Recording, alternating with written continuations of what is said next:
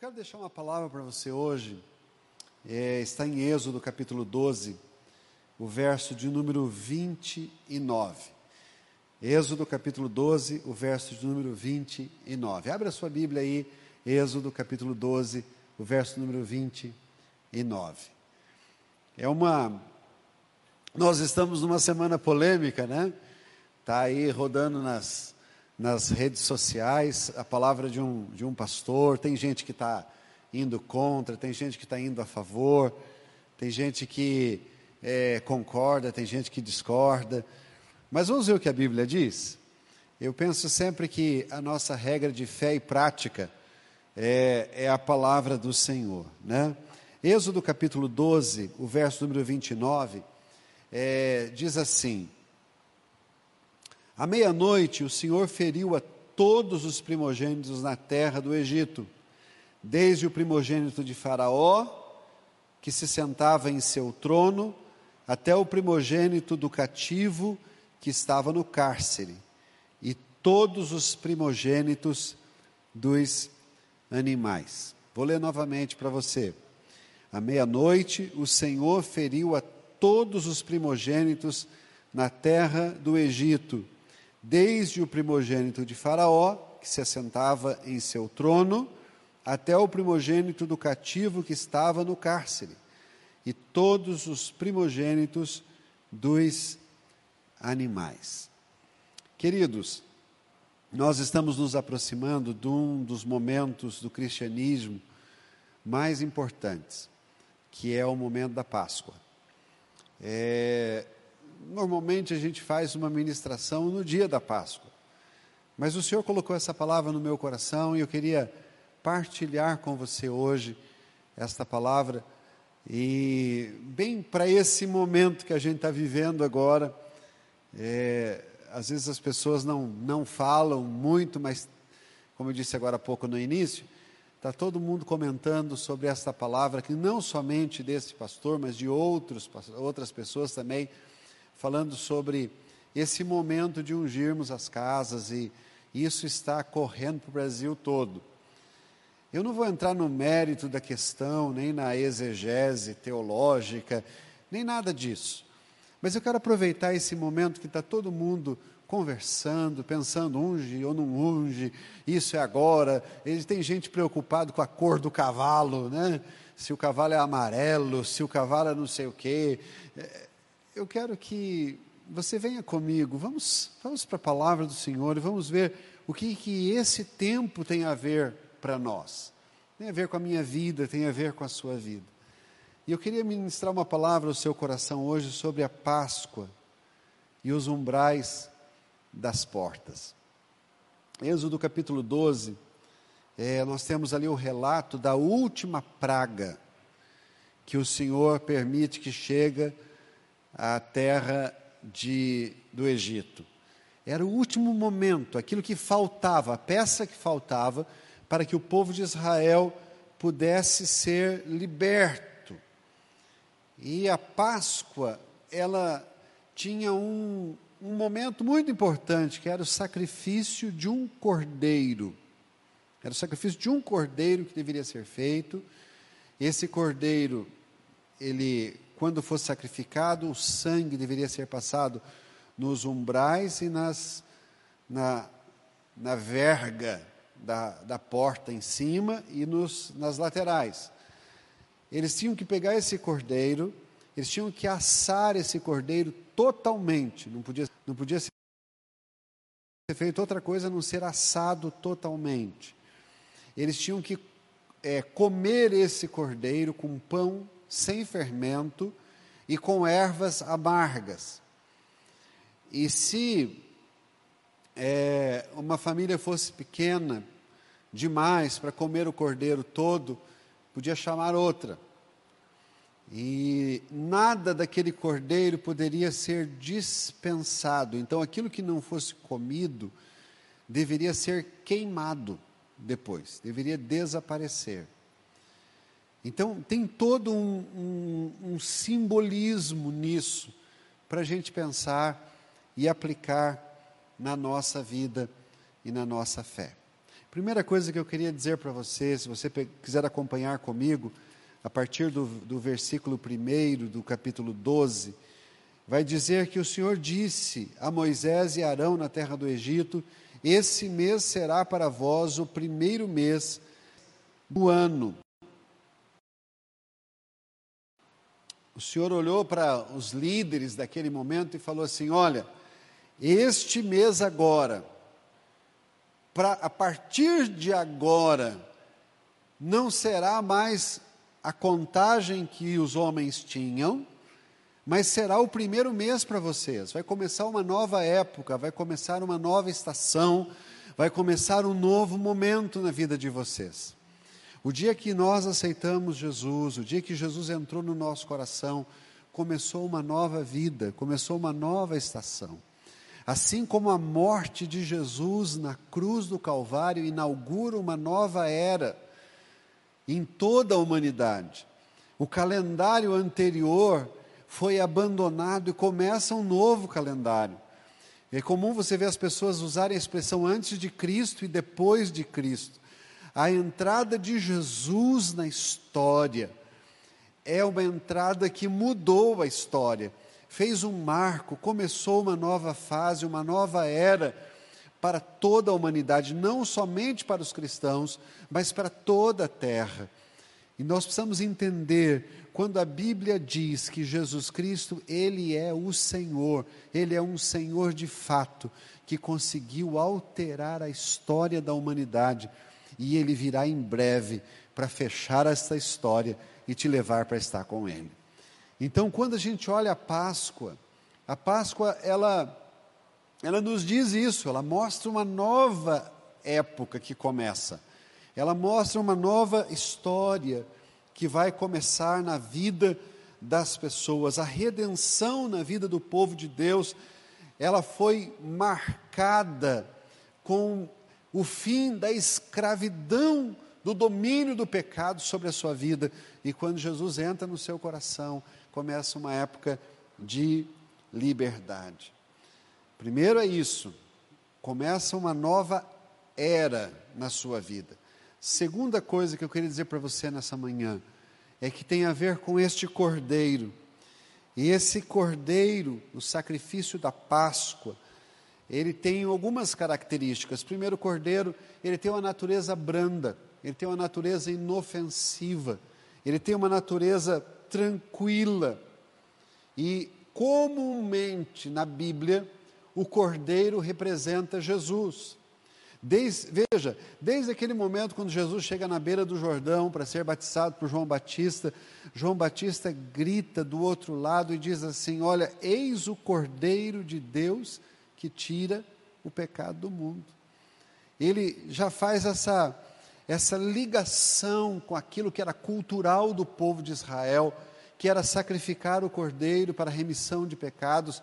E Jesus ele vem como cordeiro de Deus, o cordeiro brando, o cordeiro que não tinha manchas, o cordeiro que não tinha defeitos, para ser entregue pela vida de cada um de nós. E aí tem algumas coisas para a gente pensar.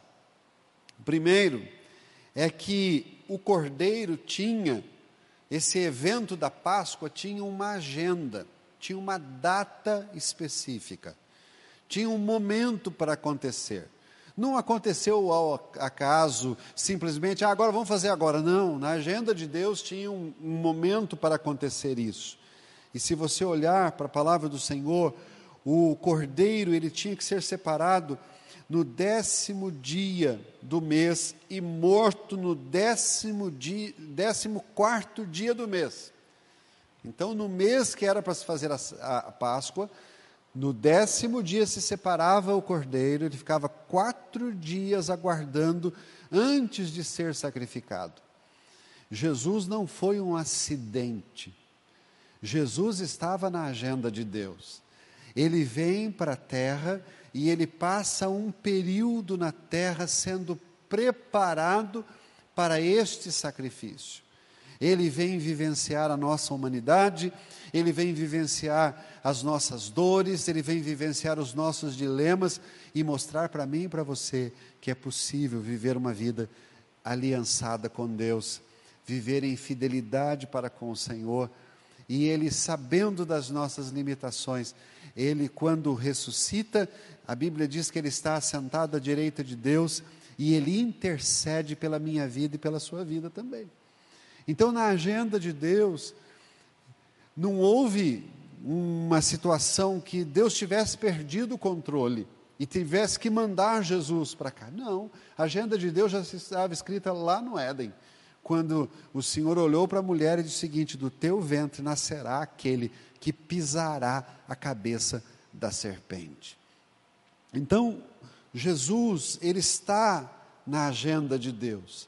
Esse cordeiro precisava ser separado, ele precisava é, é, ter esse momento de vivência. Veja, se Jesus tivesse descido aqui na terra e chegasse aqui e falasse assim: Olha, eu vim aqui me entregar para salvar todo mundo. Nós olharíamos para Jesus e diríamos: Mas como é que ele pode querer me salvar se ele não sabe o que eu sinto? Se ele nunca viveu o que eu vivi? Se ele não passou pelas lutas e pelas pressões que eu passei? Por isso que Jesus encarna no ventre de Maria, passa infância, adolescência, juventude, fase adulta, e ele é experimentado em todas as coisas, para que quando ele fosse assumir o meu lugar na cruz do Calvário, ele pudesse olhar para mim e para você e dizer: Olha, tudo que tinha que fazer eu fiz por você, agora você precisa me receber pela fé. Quando Jesus grita lá na cruz do Calvário, dizendo: Tetelestai, está consumado, está pago. Jesus está dizendo ali naquele momento que é, tudo aquilo que a justiça de Deus precisava para salvar a minha vida e a sua vida estava pronto. Então, a partir daquele momento, Jesus não precisa fazer mais nada para salvar a minha vida e a sua vida, porque tudo que precisava ser feito, ele fez. Quem tem que fazer alguma coisa agora somos nós em recebê-lo no nosso coração. Quando você olha é, para esta questão do cordeiro, é, é, uma, é uma redenção individual. Veja, havia lá quase 2 milhões de pessoas. Imagine você comigo quantas casas e quantos cordeiros foram mortos na mesma noite? Foram milhares. Porém, o texto sagrado diz assim: você vai separar o cordeiro. Não fala para ele, separe os cordeiros. Não, separe o cordeiro. Podia ter milhares, mas ele era individual, porque salvação é individual. É cada um que tem que estar diante do Cordeiro. Eu preciso entender que Jesus foi o meu Cordeiro, assim como você precisa entender que Jesus foi o seu Cordeiro. Não existe cordeiro para o casal, não existe cordeiro para a família, não existe cordeiro para a cidade, não existe cordeiro para a nação, existe cordeiro para o mundo, de forma individual. Jesus é o Cordeiro de Deus que tira o pecado do mundo. Então, o Cordeiro é citado nesse momento como é, individual. Pegue o Cordeiro, sacrifique o Cordeiro, pegue o sangue do Cordeiro, unja os umbrais das portas da casa, é, asse o cordeiro, coma o cordeiro, e o que sobrar do cordeiro vocês devem é, queimar. Veja, todo o tempo está falando singular. Todo o tempo está dizendo, é o cordeiro. Por quê? Porque a salvação é individual. Eu não levo ninguém de carona comigo. Você não vai levar ninguém de carona com você. Você pode orar pela salvação das pessoas e crer que Deus vai salvá-las, porque é uma promessa. O Senhor diz: crê no Senhor Jesus Cristo, será salvo tu e a tua casa. Mas a salvação, ela sempre é individual. E esse esta salvação, quando você olha para a palavra do Senhor, você vê desde lá de Efésios falando que desde a eternidade o Senhor já havia escolhido a mim e a você. Ah, pastor, é, eu não penso muito assim, querido. A Bíblia diz que desde a eternidade Ele nos chamou. Lá na pré-existência, quando Deus já havia conhecido todas as coisas, Ele tinha nos chamado. Eu gosto sempre de dizer às pessoas que há uma forma muito simples de você entender isso. Se eu olhar a salvação pelo olhar humano, então eu digo, realmente eu posso escolher ou posso não escolher porque eu estou dentro do fator temporal, estou dentro dos anos, dentro das horas, dentro dos séculos. Mas se eu olhar a salvação pela eternidade, um Deus que é de eternidade a eternidade. Então, Deus, na sua presciência, o que é presciência? Aquilo que ele já sabia. Então, Deus da eternidade, ele olha para outra eternidade e ele chama os seus. Mas isso é um assunto para outra conversa. Hoje eu quero ficar com você nesse nesta aliança da graça de Deus, nessa aliança que o Senhor faz para salvar a minha vida. Então veja, a Páscoa foi para os, o povo de Israel uma marca de saída, assim como a Páscoa, quando Jesus morre, foi um novo começo na história da humanidade, e assim como a Páscoa para mim foi um novo começo, foi quando Jesus entrou no meu coração, me salvou e mudou a história da minha vida. Jesus vem encarnado no ventre de Maria e vive até a idade adulta para se identificar e viver a nossa humanidade, viver como nós, todavia sem pecado. A salvação, ela é individual. Agora tem uma outra coisa que eu queria dizer para você que o cordeiro, ele precisava ser sacrificado. O cordeiro ele não era alisado, não era penteado, ele não era embonecado, ele não ficava ali sentado é, com eles na hora da comida, não. O cordeiro tinha que ser sacrificado. Porque a Bíblia diz lá que o, porque o salário do pecado é a morte. O salário do pecado é a morte.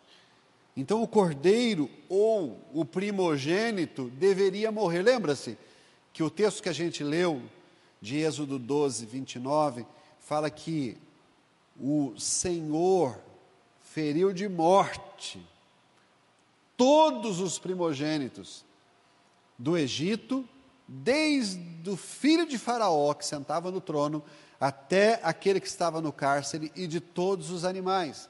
Por quê?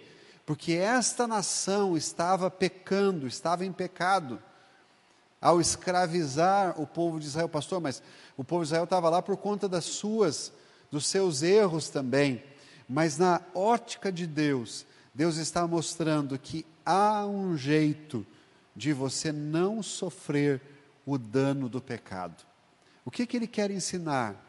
que se houvesse o sacrifício do cordeiro e o sacrifício estivesse num lugar marcado, então a justiça de Deus, ela não entraria naquela casa e não mataria os primogênitos. Mas onde não houvesse o sangue do cordeiro, a justiça de Deus entraria lá e mataria o primogênito. Se você ver o texto, o texto diz assim, verso 29 do capítulo 12: à meia-noite, o Senhor feriu todos os primogênitos na terra do Egito. Veja, não foi o diabo, não foi o cavaleiro amarelo, não foi nada.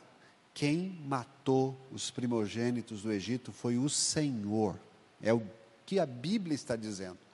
Por conta do pecado, para fazer essa marca. E quando eles, esse, é, esse momento de justiça chega na porta da casa dos dos hebreus, vê o sangue. Houve um derramamento de sangue, estava visível, então não haveria sentença naquela casa, porque o sangue já havia sido derramado. Esta é a, a ideia da Páscoa para nós. De você olhar e falar assim: agora não estou falando nem do diabo, nem de qualquer outra coisa, estamos falando da justiça de Deus. Da justiça de Deus, porque a alma que pecar, diz lá em Deuteronômio, esta morrerá. Romanos vai dizer isso, que o salário do pecado é a morte, e diz que não tem ninguém que não pecou, porque todos pecaram e separados estão da glória de Deus. Então nós precisamos de um cordeiro sacrificado, de um cordeiro que venha marcar a nossa vida de maneira visível, para que não sejamos mortos ou executados pela justiça de Deus. Mas vamos mais à frente. Este cordeiro, veja, além do cordeiro sacrificado, existe uma outra questão: o cordeiro ele é suficiente. Há uma, há uma sequência nesse pensamento. Então, primeiro o cordeiro ele é, é, é, um cordeiro que tem que ser separado de um dia até o quarto dia, para ver se ele não tem mancha, não tem mácula, ver se ele não morre, ver se ele não está doente, ver se ele é, é, está de acordo como tinha que ser, foi o que Jesus fez, veio, viveu entre nós. Esse cordeiro, então, ele é sacrificado, e agora a gente precisa entender que ele é o cordeiro perfeito e ele é um cordeiro suficiente. O cordeiro podia ser grande demais para uma família só, então juntava mais uma, mas ele nunca seria pequeno demais para uma casa. Então ele era suficiente. Não existe coração que Jesus não possa entrar. Não existe pecador que o Senhor não possa salvar. Não existe vida que ele não possa transformar. Nós, nós é que limitamos e dizemos: acho que Deus nunca vai salvar essa pessoa. Mas creia nisso. A salvação é gratuita para todo aquele que crê. João 3,16 diz: Porque Deus amou o mundo de tal maneira que deu o seu Filho unigênito para que todo aquele que nele crê não pereça, mas tenha a vida eterna. Seja salvo, seja coberto, seja liberto e aí tem uma, uma outra coisa que eu queria deixar para vocês, já vamos para o final dessa mensagem, que é o sangue. Primeiro é a data, segundo é o cordeiro, terceiro é o sangue. O sangue, é, ele precisava ser tirado antes do cordeiro ser queimado. O sangue, ele é, ele tem um significado fantástico para nós neste contexto. Entenda, todos aqueles para quem o cordeiro é, tinha sido morto deveriam comer desse cordeiro, deveriam ser participantes daquele momento. Então o que, que eles faziam? Eles, eles estavam criando esse relacionamento Comer o cordeiro é ser participante. Por isso que não tem jeito de você ser salvo se você não for participante da natureza de Cristo. Se você não tiver relacionamento com Jesus. Não, eu creio em Deus, eu creio que Jesus vai me salvar, mas eu não vou à igreja, eu não leio a Bíblia, eu não adoro, eu não oro, porque eu acho que eu não preciso disso. Alguma coisa está errada. Era a mesma questão deles é, matarem o cordeiro arrumarem a mesa dentro de casa, pintarem a porta e a família sair de casa e ficar fora. Ou você é participante da natureza de Cristo, do corpo de Cristo, ou você não é participante. Pastor, mas nós estamos num ambiente online, ok, neste momento. Mas não se acostume com isso. Você precisa orar, você precisa ler a Bíblia, você precisa ter comunhão com o Senhor, você precisa se relacionar, você precisa buscar a face do Senhor, você precisa ser útil, porque ser cristão não é só dentro da igreja, é fora dela também. É onde a gente estiver. O Senhor vai colocando a sua família perto da gente e nós precisamos estar comendo desse cordeiro junto com eles. Quando a gente fala do sangue, este este sangue apontava para um Salvador. Veja, Deus é extremamente detalhista nas coisas que ele faz. E quando você olha para Páscoa, para esse momento, diz a palavra do Senhor que o cordeiro, ele precisava, ele deveria ser completamente assado. Não podia ficar uma parte dele sequer sem ser assado. Tinha que ser totalmente assado fogo. O fogo tem a ver com ira de Deus. Tanto que uma das, das é, alusões ao inferno é onde o fogo nunca cessa e o bicho nunca morre. Muitas pessoas é, acham que, os, que, o inferno é uma, um conto da carro, carro, carrochinha, carochinha, né? Eu digo para você o seguinte, amigo, eu não quero pagar para ver. Eu prefiro crer na graça do Senhor de que eu não vou nem passar perto daquilo lá. Eu estou indo para o céu, um lugar de paz e delícia que Jesus já preparou para mim. Você pode não crer, é um direito seu, mas é um direito e dever meu anunciar para você que Jesus está voltando e haverá um encontro e haverá um acerto de contas entre cada um de nós e o Rei dos Reis. Quando você olha para esse texto, né, ele vai falar que o cordeiro era totalmente assado, e esse cordeiro ele simbolizava a ira de Deus, o fogo simbolizava a ira de Deus consumindo aquilo, consumindo os pecados. Entenda, o cordeiro depois de assado, ele precisava ser comido com pão sem fermento. Isso fazia parte daquela noite, daquele momento. O pão tinha que ser sem fermento. E ele significa comer pão sem fermento significa ausência de vaidade, ausência de reconhecimento, sinceridade diante do Senhor. Pão sem fermento. Outra coisa que eles tinham que comer junto era ervas amargas. Porque a erva amarga, ela tinha a ideia de trazer tristeza, trazer arrependimento.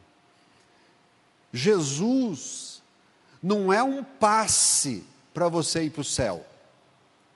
Jesus não é um passe que você compra indo à igreja, dando seus dízimos e as suas ofertas. Jesus não é um passe assim. Jesus não é um cartãozinho que te dá direito de você entrar como se entrasse num clube, porque você pagou alguma coisa. Jesus é o nosso Salvador. Jesus é o nosso Senhor, é o nosso resgatador. Nós estávamos no, na banca do mercado do pecado, condenados ao inferno, e Ele, pelo seu amor e pela sua graça, nos resgatou, tirou os nossos pés de um lodo e nos firmou sobre a rocha, tirou do império das trevas, nos pôs no reino do Filho do seu amor. Ele nos limpou, tornou os nossos pecados mais brancos do que a branca lã. Ele nos selou com o seu Espírito Santo e diz que pela graça nós somos salvos pela fé em Jesus. Então entenda isso. Toda vez que você chegar diante do Senhor, chegue comendo erva amarga, chegue comendo é, a erva do arrependimento, a tristeza que o pecado traz, de dizer: Deus, eu, eu realmente estou hoje aqui, pela tua graça, não há mérito nenhum. Prostre-se diante do Senhor, põe tua cara no pó e diga: Senhor, tudo que eu sou, tudo que eu tenho, foi pela graça do Senhor e pela misericórdia do Senhor. A gente precisa entender que o texto fala que o cordeiro precisava ser consumido totalmente. Ele tinha que ser consumido totalmente. Ele não poderia ficar nenhuma uma parte para fora. Por isso não existe é, cristianismo seletivo. Eu vou pegar só uma parte, só vou pegar a parte da prosperidade, só vou pegar a parte do louvor, só vou pegar a parte da cura divina, só vou pegar a parte da visitação do Espírito Santo. Não existe cristianismo seletivo.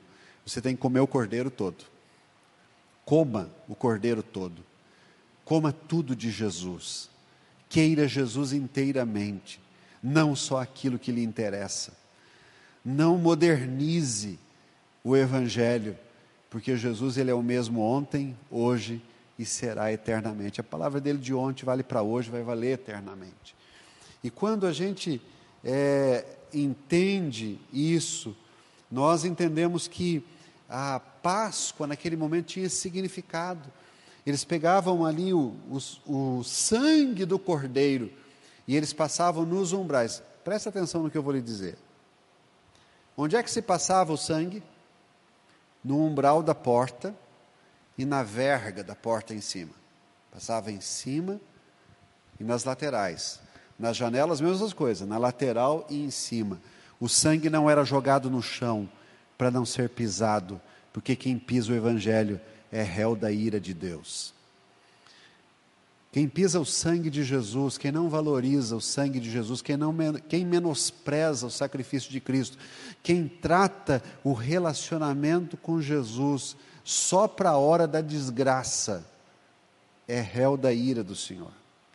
Mas quem entende que você é protegido pelo sangue de Jesus, você não tem problema nenhum de passar na porta da sua casa. Todos os seus amigos que passam pela porta da sua casa sabem que ali mora um cristão, sabem que ali mora um, servo de Deus, sabem, precisam saber que alguém naquela casa crê que Jesus Cristo é o Senhor e é o Salvador. Estamos chegando em época de Páscoa. E o Senhor tem dado essa, esta orientação. Algumas coisas do Velho Testamento, quando vão para o Novo Testamento, eles mudam, às vezes, a forma de ser feita, mas o objetivo é o mesmo. Quer ver um? O sacrifício do cordeiro tornou-se o sacrifício de Jesus. A circuncisão da carne passou a ser circuncisão do coração simbolizada pelo batismo. Não cortamos mais a nossa carne, mas damos testemunho no nosso batismo e na nossa declaração de fé. A Páscoa do Cordeiro passa a ser a Santa Ceia à frente. Então, o sangue, que antes era simbolizado de proteção ali, sobre aquela casa, ele passa em Jesus a ser a minha proteção, estamos cobertos pelo sangue de Jesus. E quando falamos de unção, falamos de consagração, de separação. Hoje você vai receber este, este vidro, você poderá, é, alguns vão passar aqui na igreja, outros vão passar durante a semana, mas eu quero que você faça o quê? Você vai chegar na sua casa e eu quero que você ore dentro da sua casa. E você vai dizer: Senhor, nós não vamos sacrificar cordeiro, porque o cordeiro já foi sacrificado, que é Jesus. Mas num ato de fé, nós vamos ungir os umbrais da nossa casa. Você não vai jogar isso no chão para as pessoas pisarem.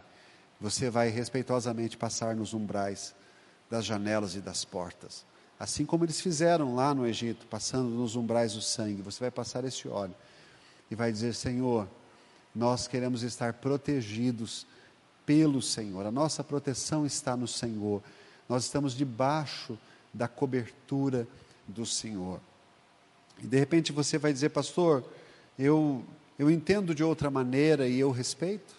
Não há problema, eu respeito a sua maneira de entender, mas você que é ovelha, você que nos tem como seu pastor, eu quero que você faça isso na sua casa. Ore, peça, Senhor, nesse tempo, Pai, de pandemia, nesse tempo de tanta incerteza, Senhor, nós estamos cobertos pelo sangue de Jesus, nós estamos cobertos pela tua proteção, estamos cobertos por aquele que deu a sua vida por nós. Semana de Páscoa, semana de pensar. Jesus veio e iniciou uma nova época. Ele veio, encarnou, vivenciou tudo que nós vivemos, para que quando ele morresse na cruz do Calvário, ele pudesse se identificar comigo e com você nas nossas lutas, nas nossas limitações e mostrar para mim e para você que é possível viver perto do Pai. Esse cordeiro, um cordeiro perfeito, que vem com data marcada, que vem com um objetivo, um cordeiro que derrama seu sangue, um sangue que não é para ser pisado, mas era para marcar como testemunho, um cordeiro que precisa ser assado totalmente, o fogo simbolizando a ira de Deus que vai consumir esse cordeiro no meu lugar. Este cordeiro que precisa ser comido com pão sem fermento, um pão de sinceridade, um pão de humildade, um pão de reconhecimento, que não existe orgulho nem vanglória humana que possa fazer alguma coisa, mas um cordeiro que precisa ser comido com ervas amargas também, que simboliza tristeza e arrependimento. Eu preciso chegar diante do Senhor, não achando que Jesus fez mais do que obrigação, mas entendendo que Ele fez por amor por mim e por você. E entender que Ele, que ele veio para nós, para nos proteger. E quando você fará isso aqui, de ungir a sua casa, você vai entender isso que a promessa do Senhor, que Ele diz que estaria conosco todos os dias da nossa vida, até a consumação dos séculos. Ele estará na sua casa, estará protegendo você. Pastor, isso tem um custo? Tem custo nenhum. Não há custo nenhum. Você pode vir buscar, não tem custo nenhum. É um ato de fé. É um ato de fé. Jesus, em alguns momentos, ele cuspiu, fez lodo, ele é, tocou na vida das pessoas, ele fez uma série de coisas. Era um ato de fé, um instrumento de fé, assim como isso daqui será para você. Eu tenho aqui na minha mão alguns vidros e nós vamos consagrar todos os outros que estão lá. É, e eu quero que você ore comigo agora, onde você estiver. Nós vamos fazer esta oração. Pai, em nome de Jesus nós queremos te louvar, Senhor, por Jesus Cristo, o nosso Senhor, o nosso Salvador, o nosso libertador. Pai, nós éramos escravos, estávamos debaixo do jugo, Senhor, e um dia o Senhor nos visitou. O Senhor visitou onde estávamos, não para nos trazer morte, mas sim para nos trazer libertação. E o Senhor nos ensinou, ó Deus, que Jesus Cristo foi esse cordeiro que veio tirar o nosso pecado e disse que todo aquele que cresce no que ele fez teria vida eterna, Senhor. Por isso, Pai, hoje nós louvamos o teu nome nesta semana de Páscoa, Pai. Nós queremos louvar o teu nome, Senhor, pela salvação que temos em Jesus pela, pela libertação que houve, Pai, na nossa vida, pelo sangue do Cordeiro que foi passado sobre a nossa vida, Senhor. Te louvamos, ó Pai, e hoje desejamos ter Jesus completamente, não queremos apenas uma parte, não queremos só a cura que Jesus faz, não queremos só as bênçãos que Jesus tem, mas queremos ser participantes, ó Deus, também no ministério de Jesus. E assim, ó Deus, quando nos alegrarmos, nos alegramos nele, quando sofrermos, sofremos com ele também, ó Deus, porque somos participantes também na sua morte, na sua ressurreição.